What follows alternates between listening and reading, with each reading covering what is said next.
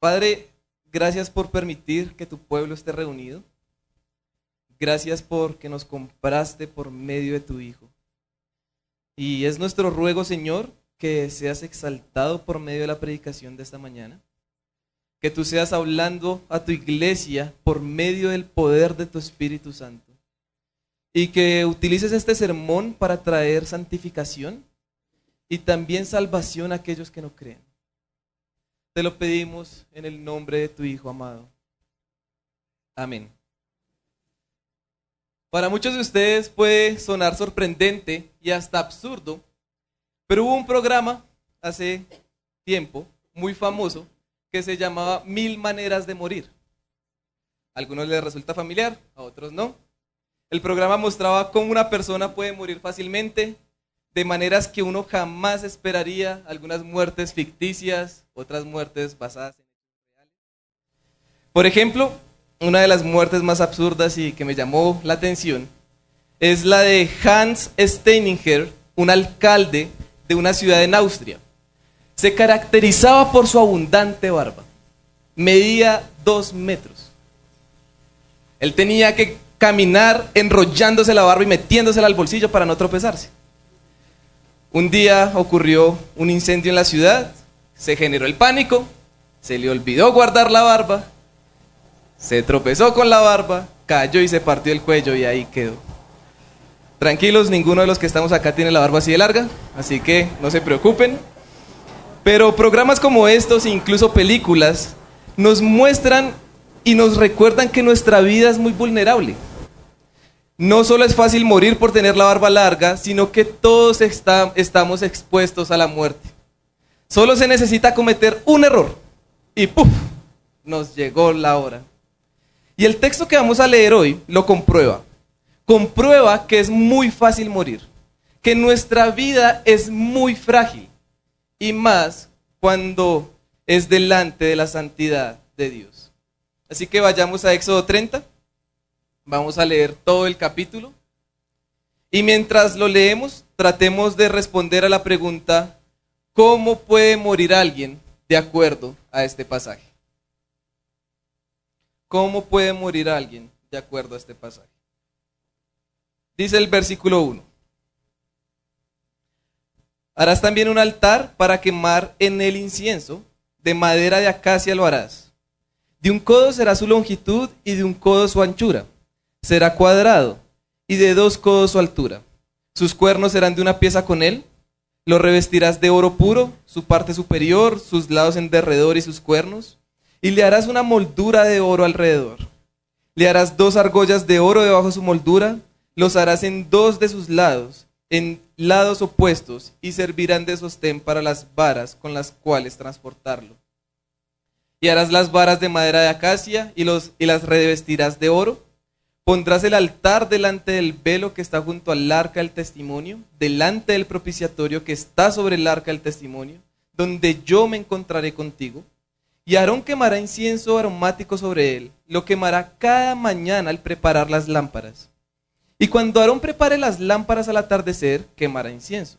Habrá incienso perpetuo delante del Señor por todas vuestras generaciones. No ofreceréis incienso extraño en ese altar ni holocausto, ni ofrenda de cereal, tampoco derramaréis libación sobre él. Aarón hará expiación sobre los cuernos del altar una vez al año.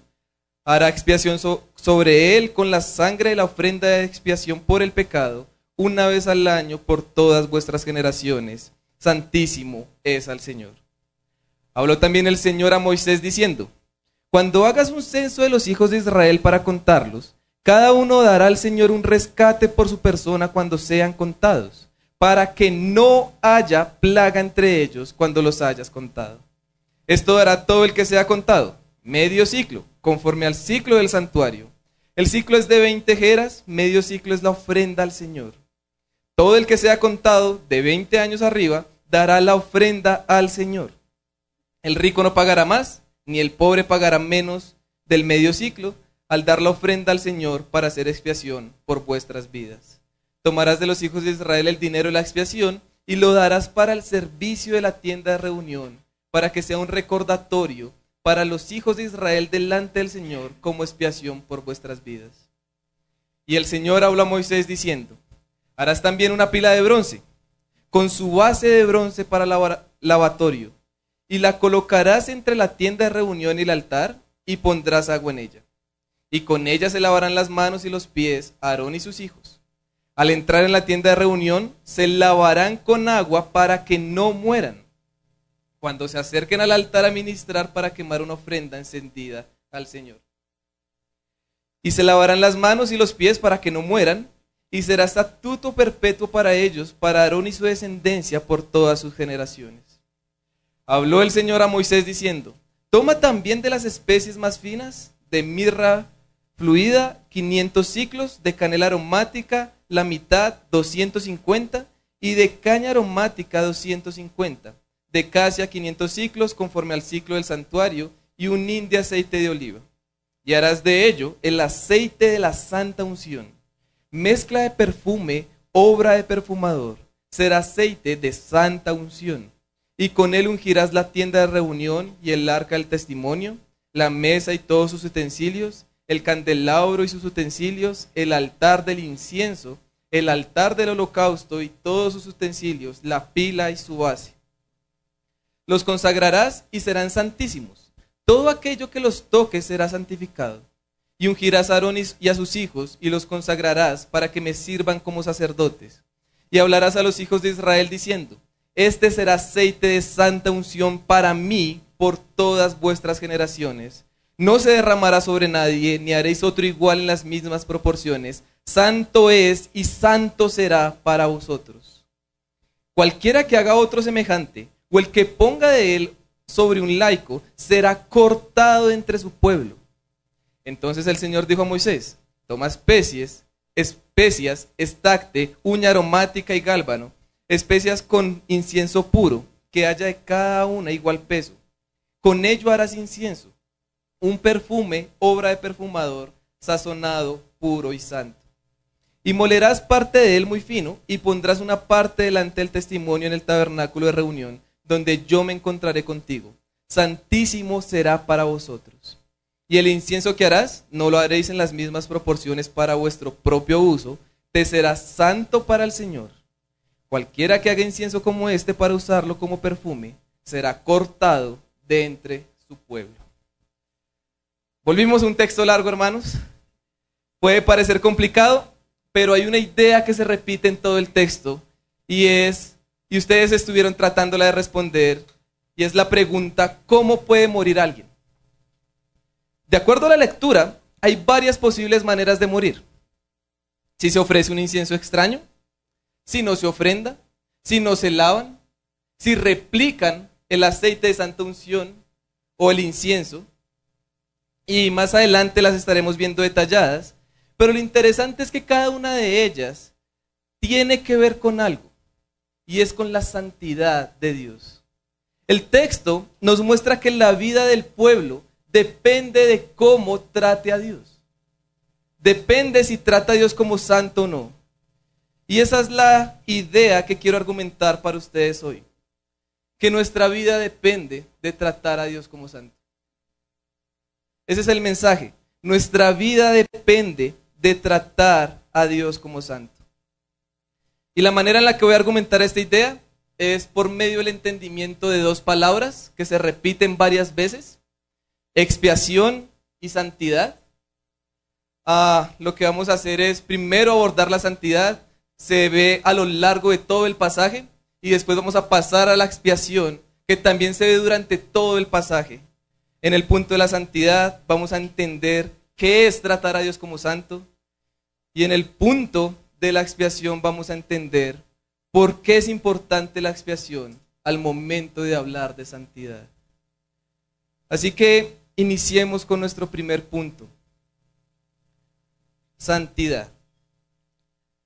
Recordemos que desde el capítulo 25, donde inicia la descripción del tabernáculo, se ha hecho mucho énfasis en la santidad. Ese iba a ser el lugar donde habitaría Dios. Todas las especificaciones, detalles, distribución debían ser cumplidas al pie de la letra.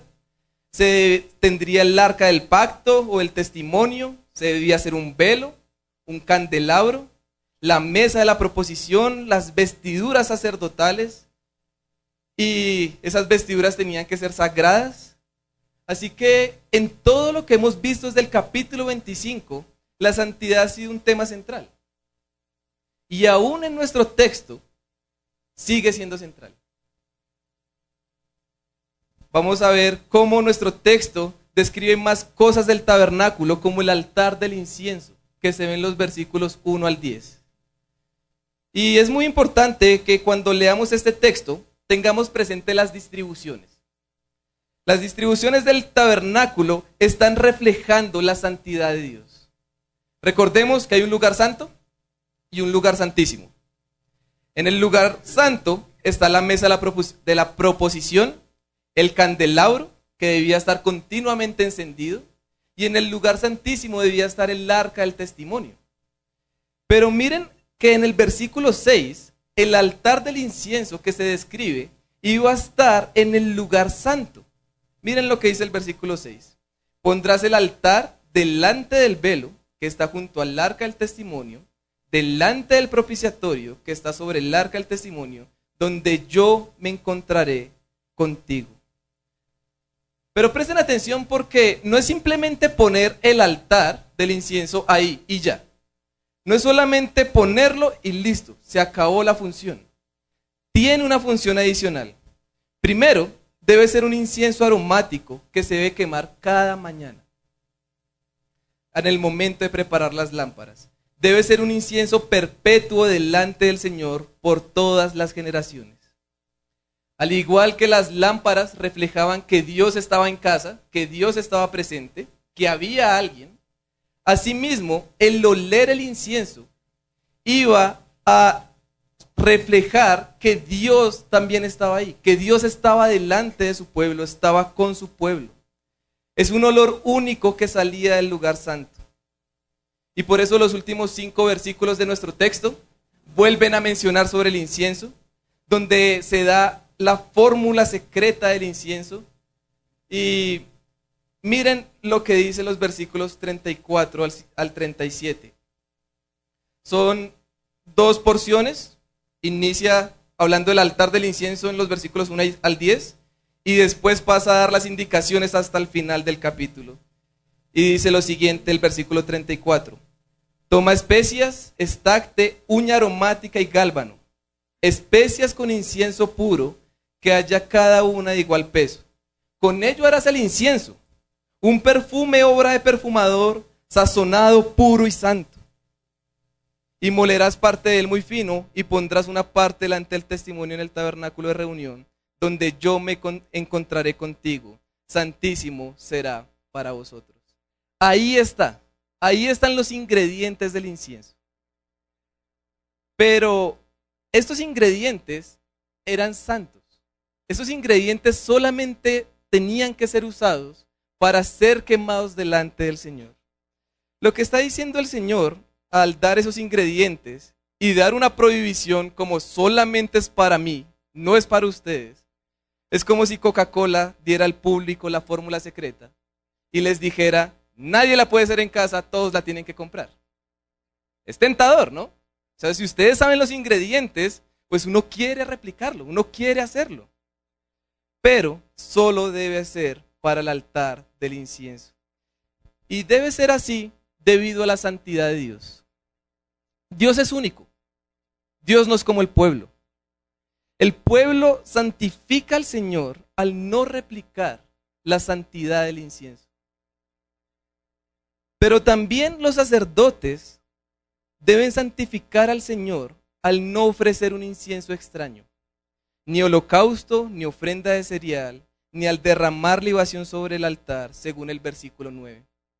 Esta advertencia acerca de la santidad de Dios, acerca de lo santo que es ir a quemar incienso sobre el altar, es tan cierta que poco tiempo después, Nadá de Abiú, hijos de Aarón, ofrecieron fuego extraño. ¿Y qué pasó? El Señor los consumió porque como santo debe ser tratado, así como lo leíamos en Levítico 10. Sin embargo, el texto no muestra el incienso como la única forma en la que debemos tratar a Dios como santo. También lo vemos en los versículos 11 al 16, donde el pueblo debe dar una ofrenda al Señor como recordatorio de su rescate. Pero tengamos cuidado porque esa ofrenda se podría pensar que el pueblo le está comprando o le está pagando el rescate que Dios hizo. Pero no es así porque primero fueron rescatados por Dios y segundo, Dios los bendijo al despojar a los egipcios. Así que el Señor les está pidiendo es algo mínimo como recordatorio de lo que Él ya hizo. Les está pidiendo medio ciclo. Si ustedes recuerdan, cuando vimos las leyes sobre el buey acorneador, que si acorneaba un siervo tenía que pagar 30 ciclos. Bueno, decíamos que 30 ciclos era como el pago de 120 días de trabajo más o menos. Entonces, medio ciclo, según las cuentas, equivaldría a dos días de trabajo aproximadamente. No es mucho. Tanto el rico como el pobre pueden darlo, pueden dar esa ofrenda. Así que esa ofrenda tenía que darse como recordatorio del rescate. Ahora, no pensemos que la ofrenda era para enriquecer a Dios. No pensemos que esa ofrenda es que Dios necesita nuestra plata o que Dios necesitaba la plata del pueblo, sino que era para el servicio de la tienda de reunión, según el versículo 16, para que Dios sea tratado como santo. Se necesitaba esa plata para adecuar todo el tabernáculo de acuerdo a las especificaciones del Señor para que Dios fuera tratado como santo. Pero además de esa ofrenda y sobre el altar del incienso, también vemos en los versículos 17 al 21 indicaciones sobre la pila de bronce. La pila de bronce que debía estar afuera de la tienda de reunión, es decir, afuera del lugar santo y lugar santísimo. Una pila donde iba a estar llena de agua. Y ese, esa pila era para que los sacerdotes se lavaran. Los sacerdotes no estaban entrando a cualquier lugar. Los sacerdotes no estaban entrando a su casa. Ellos debían lavarse para entrar donde estaba la presencia de Dios. Recordemos que están en un desierto, se andan chanclas, estaban sucios sus pies y donde iban a entrar era la casa del Señor. Así que si no se lavaban, si no se trataba a Dios como santo al lavarse, adivinen qué iba a pasar iban a morir. No es un juego la santidad de Dios. Y los últimos versículos que nos faltan por mencionar para abordar todo el texto acerca de la santidad de Dios son los versículos 22 al 33. Creo que son una parte esencial para hablar de la santidad de Dios en este pasaje, pues es el aceite de la santa unción. Como su nombre lo dice, es santo, ¿no? pero además santifica y vuelve santo todo lo que toque. El aceite de la santa unción es únicamente para el tabernáculo y para la consagración de los sacerdotes. Es el aceite del Señor según el versículo 31. Miren lo que dice el versículo 31. Y hablarás a los hijos de Israel diciendo, este será aceite de santa unción, ¿para quién? Para mí, por todas vuestras generaciones. Y porque es del Señor, entonces la advertencia del versículo 32. No se derramará sobre nadie, ni haréis otro igual en las mismas proporciones. Santo es y santo será para vosotros. El aceite de la santa unción es del Señor. Y como le pertenece al Señor, debe ser tratado como santo. No solo se trata a Dios como santo de una sola manera, el pueblo debe hacer algo, pero también no debe hacer varias cosas.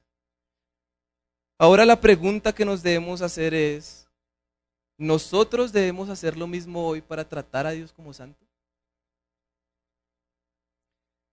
Si la respuesta es no, entonces la pregunta es ¿por qué?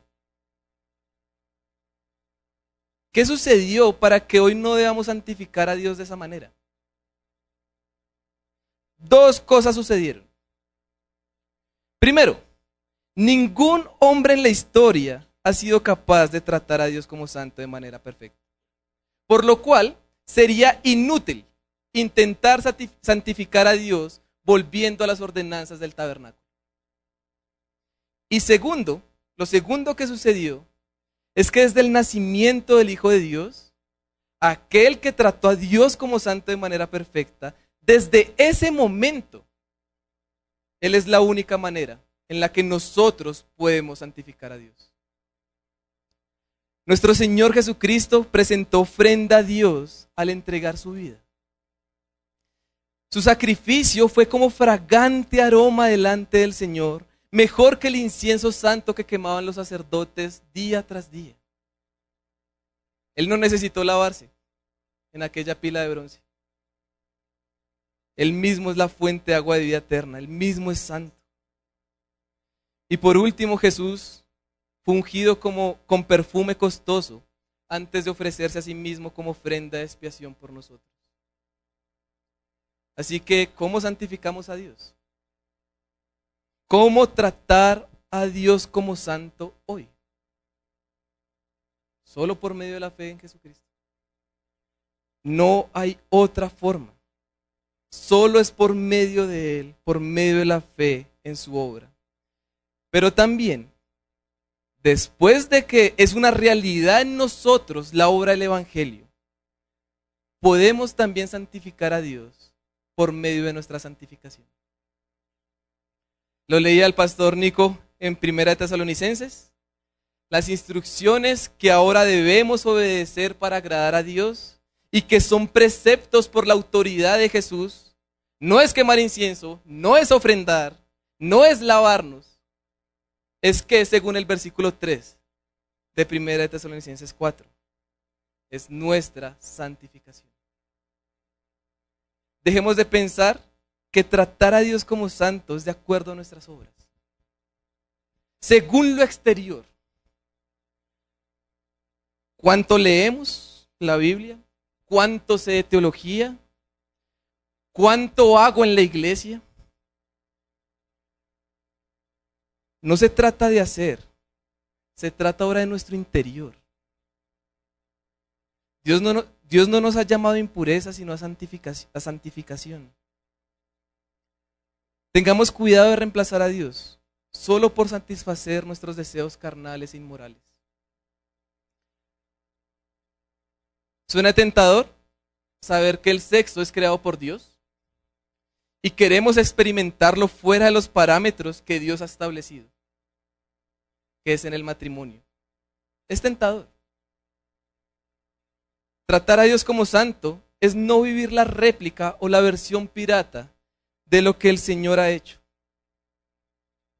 Así como el pueblo no debía replicar el aceite de la santa unción y el incienso, nosotros no tratemos de replicar a Dios. Así como es de fácil morir y hay más de mil maneras de morir, también es fácil poner cosas a la misma altura de Dios. En la mayoría de las veces nos ponemos nosotros a la misma altura, como si nuestros placeres fueran más importantes que tratarlo como santo.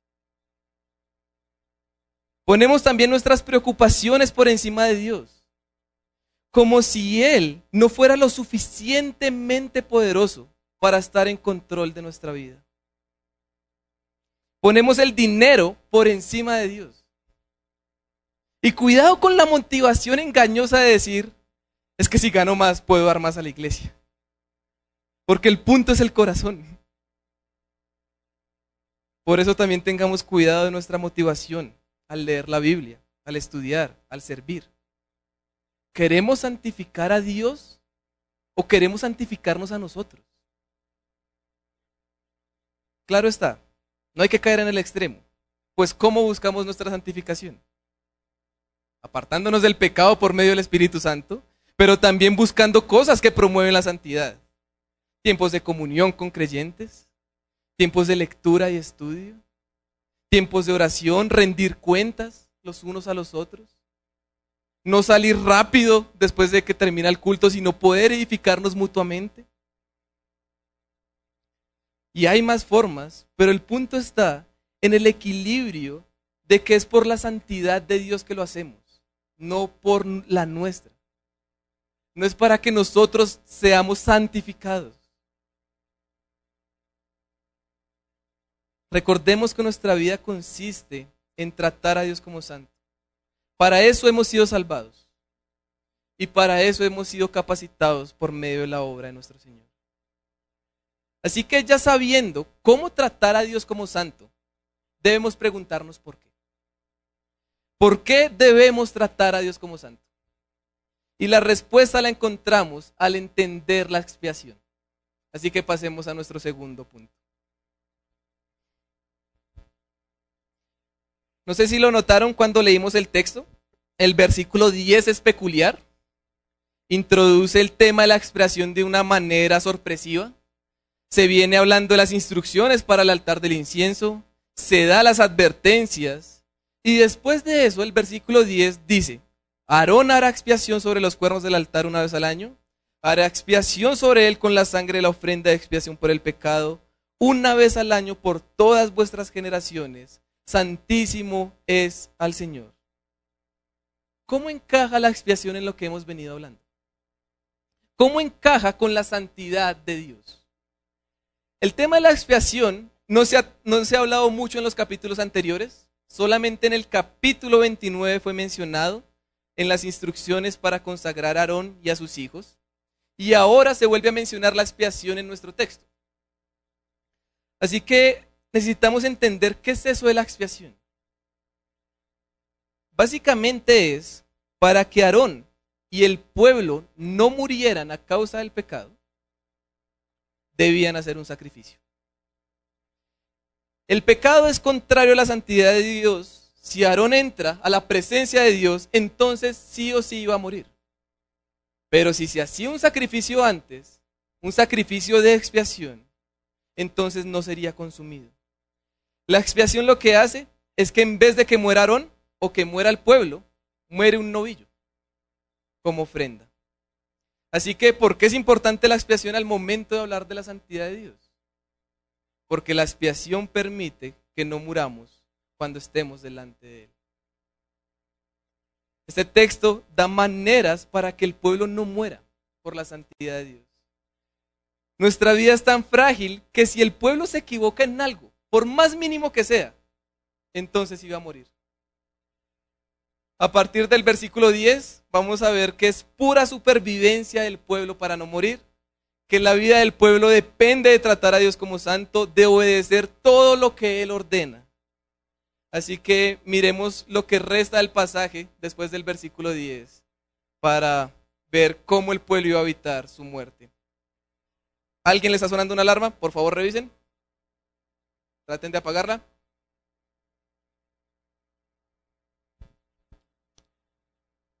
Ok, vamos a esperar un momento. Listo. Entonces, a partir del versículo 10, vamos a ver que el pueblo va a hacer cosas para sobrevivir, para no morir. Así que vamos a verlas.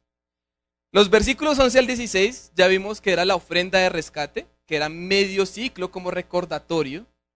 Pero ahora veamos cuál es el propósito de esta ofrenda según el versículo 12. Cuando hagas un censo de los hijos de Israel para contarlos, cada uno dará al Señor un rescate por su persona cuando sean contados. ¿Para qué? Para que no haya plaga entre ellos cuando los hayas contado. Estoy seguro que ningún israelita quisiera vivir lo que vivió los egipcios con las plagas. Así que ellos van a ofrendar y van a dar ese medio ciclo para evitar esa plaga que el Señor les advierte si no lo hace. Además, la ofrenda que Dios les pide es una ofrenda para hacer expiación.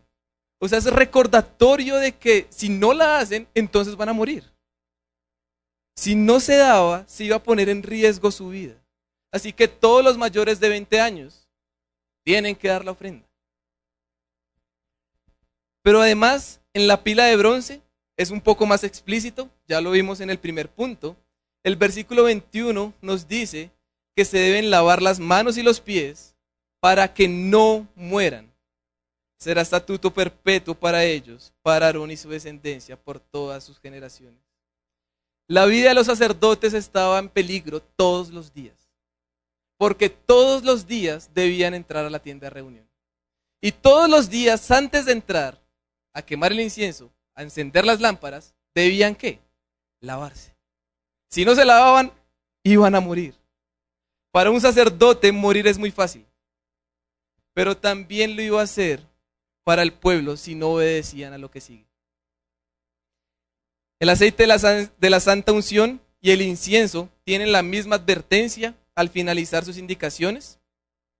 Como dije en el primer punto, el Señor ya dio su fórmula secreta, así que advierte en el versículo 33 lo siguiente. Cualquiera que haga otro semejante, o el que ponga de él sobre un laico, hablando del aceite de la santa unción, será cortado de entre su pueblo. Y después el versículo 38. Cualquiera que haga incienso como este, para usarlo como perfume, será cortado de entre su pueblo. La tentación es grande, pero si lo hacen, iban a ser cortados de entre su pueblo. Deben recordar que no les pertenece ni el aceite ni el incienso, es del Señor. Deben recordar que no puede ser replicado si no iban a ser eliminados de entre su pueblo. Se podría pensar, y creo que así se pensó, que el incienso no es igual de importante al aceite santo de la unción, o como los holocaustos que debían hacerse. Que el incienso solamente es quemar y ya. Pero el incienso es igual de importante, porque si no se cumple con la cantidad de peso, o con los ingredientes, o en no ofrecer fuego extraño, entonces iban a morir. Nada y Abiú son el claro ejemplo de que nuestra vida depende de tratar a Dios como santo. Puede que alguno piense, ah, que eso es absurdo esas muertes. No tiene sentido que alguien muera por equivocarse ni en mil maneras de morir se ven muertes por hacer mal un incienso. Pero el punto, no, el punto es que no es un error cualquiera. No es que si yo cometo un error en poner sal en vez de azúcar al jugo, entonces voy a morir. De eso no se trata. Eso sí sería absurdo. El problema es que las advertencias de nuestro texto son errores que atacan directamente la santidad de Dios atacan directamente la morada en la que estaría su presencia. Y al ser así, se vuelve lógico y justo que si Dios no es tratado como santo, entonces se tenga una consecuencia como la muerte. Sin embargo, no solamente es lógico y justo que la vida del pueblo escogido de Israel dependa de tratar a Dios como santo, también es lógico y justo que toda su creación dependa de tratar a Dios como santo. Porque precisamente Él es el creador. Él es el único Dios verdadero. Él es el Dios tres veces santo. El problema es que ninguno de nosotros ha podido hacerlo. Todos hemos puesto ídolos a la misma altura de Dios. Todos los hemos reemplazado, todos lo hemos tratado de replicar. Así que, ¿quién puede vivir delante de la presencia de Dios? ¿Quién? Todos merecemos morir. Solo Jesucristo pudo vivir delante de la presencia de Dios. Él es el camino, la verdad y la vida. Él nos dice que si creemos en Él, porque Él vive, entonces nosotros viviremos. Por Jesucristo ya no debemos tenerle miedo a la muerte. No debemos temer aun cuando nuestra vida es frágil. Cuando morir es tan fácil. Cuando somos como la hierba, crecemos y florecemos, pero tan pronto sopla el viento, dejamos de existir. No debemos temer. Nuestro Señor en su muerte en la cruz hizo expiación por nosotros. De tal forma que ya no tenemos que morir. No de la muerte física, sino de la muerte espiritual que nos iba a condenar eternamente. La muerte física solamente va a ser un medio para llevarnos delante de Dios. Si morimos en Cristo, vamos a vivir. Si Jesucristo resucitó, entonces nosotros también resucitaremos. aun cuando no suena tan lógico en nuestra mente, que para vivir tengamos que morir. Hay mil maneras de morir, pero solo una manera de vivir. Muchos están acá confiados en que seguirán viviendo mañana, en este cuerpo terrenal. Pero les pregunto, ¿están confiados de que van a vivir después de la muerte? Porque aun cuando no lo crean, no quitan la realidad de que después de la muerte solo hay dos opciones. ¿Vivimos en Cristo eternamente o sufrimos sin Cristo eternamente? Recuerden que solo es porque Jesús trató a Dios como santo que ahora nosotros podemos vivir. De todas formas, eso no significa que ahora nuestra vida no dependa de tratar a Dios como santo. Claro está, no es lo mismo. No es que si hacemos mal un incienso vamos a caer muertos. No es que si no vamos a la iglesia entonces vamos a amanecer enfermos y nos va a producir la muerte. No, no creo que funcione de esa manera que por, miedo a una muerte repentina, entonces vamos a tratar a Dios como santo. Precisamente estamos en un tiempo en el cual los incrédulos tratan a Dios como todo, menos como santo. Y aún siguen con vida. Vemos tanta maldad que pensamos y le decimos a Dios, júzgalos, así como hacías antes. Pero tranquilos, Dios es santo. Llegará el día en que juzgará. Llegará el día en que morirán todos aquellos que no lo trataron como tal. Pero tengamos cuidado porque como creyentes también se nos olvida que Dios va a juzgar en un futuro. Se nos olvida y dejamos de ver en ocasiones la gravedad de tratar a Dios como santo. Y es hasta lógico que se nos olvide a veces. Porque hay pecados que no tienen una consecuencia inmediata. Hay pecados que no traen consecuencias perjudiciales para nuestra vida. Y no vemos la gravedad de luchar. Pero tenemos que tener cuidado con esos pecados ocultos, que solo nosotros sabemos. Que si nos dejamos llevar por ellos, que si no luchamos contra ellos, que si persistimos en nuestro pecado, puede llevarnos a la muerte, aun cuando creemos estar vivos. Tengamos cuidado. Busquen la santidad como si su vida dependiera de ello, pues así es. Vivan de una manera consecuente la realidad que tenemos en Jesucristo. Vivan anhelando ver a Dios cara a cara, recordando que sin santidad nadie verá a Dios. El Señor ya nos ha rescatado, nos ha sacado de las cisternas rotas y nos ha dado ríos de agua viva. El Señor ya nos dio una torta de chocolate, así como la de Juan Valdés. Así que dejemos de conformarnos con las tortas de barro que nos ofrece el mundo y que nosotros mismos nos ofrecemos. Esforcémonos en perseverar, aun cuando nos parezca imposible, aun cuando la lucha sea dura, aun cuando tengamos algunas caídas perseveremos que, recordando que todo aquel que haya resistido la prueba recibirá la corona de vida. Nuestra vida depende de tratar a Dios como santo. ¿Podemos tratar a Dios como santo? Porque Cristo nos dio la capacidad de hacerlo. Y lo tratamos como santo al buscar nuestra santificación. Además, nuestra vida no deja de ser frágil después de creer en el Evangelio. Lo único que cambia es que ahora tenemos la seguridad de que si morimos, entonces vamos a morir, a vivir. Porque Jesús vive, entonces nosotros viviremos. Así que necesitamos perseverar recordando, recordando que nuestra vida depende de tratar a Dios como santo.